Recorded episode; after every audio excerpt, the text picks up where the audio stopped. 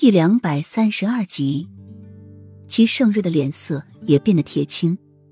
只有雨涵听到这些污蔑、诽谤的话语，只觉可笑，更觉这宫中的人城府极深。他不惹别人，别人倒来惹他。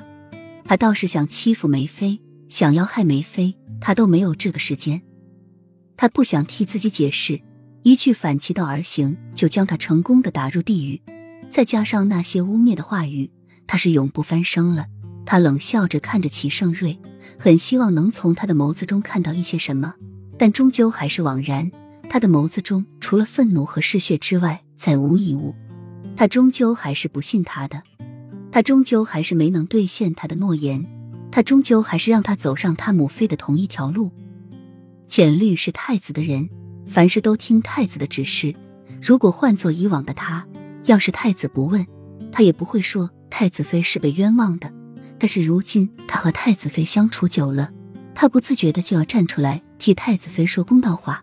他觉得太子妃似乎和他有种相同之处，也有不同之处，那就是他和他一样孤独，但是他却想尽办法让周边的人拥有温暖，而他却在旁看着他制造出来的温暖，然后微微的笑着。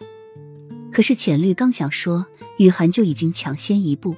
双眸中是一片平静，但却附着凄凉，声音清凉透底。你信吗？雨涵只淡淡的问这一句。太子，臣妾求求你为我们的孩子讨个公道啊！幼梅的声音更加凄惨了一分，仿佛每说一句话都在耗尽生命的最后一点力量。齐盛瑞本是妖冶的面容，却因为极度的冰冷而扭曲着。你让本宫如何信你？他本还抱着心中最后一丝希冀，可惜他还是错了。他不是不信他，而是从来没信过他。雨涵的眼眶红了，红的晕眩，红的凄凉，声音带着气声，话语却还是那么倔强。那你想怎样惩处我？简绿还想说，但是依旧被雨涵阻止了。他都不信他了，更何况浅绿只是一个宫女，一个暗卫。是你害死我了，海儿。